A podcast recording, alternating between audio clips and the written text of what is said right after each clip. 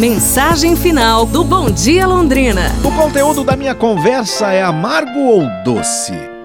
Estou cada vez mais consciente de que o café que tomo de manhã me deixa nervoso à tarde e me perturba o sono à noite.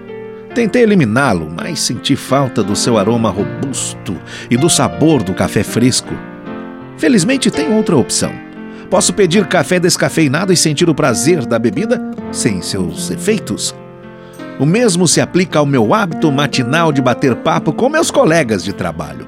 Posso ter bate-papo descafeinados.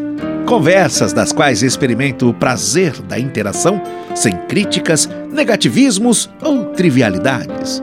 A cafeína da conversa, que assume frequentemente a forma de fofoca, pode ser estimulante, mas seus efeitos secundários são prejudiciais à saúde. Esse tipo de conversa é viciante. Todos os dias eu tenho a oportunidade de escolher.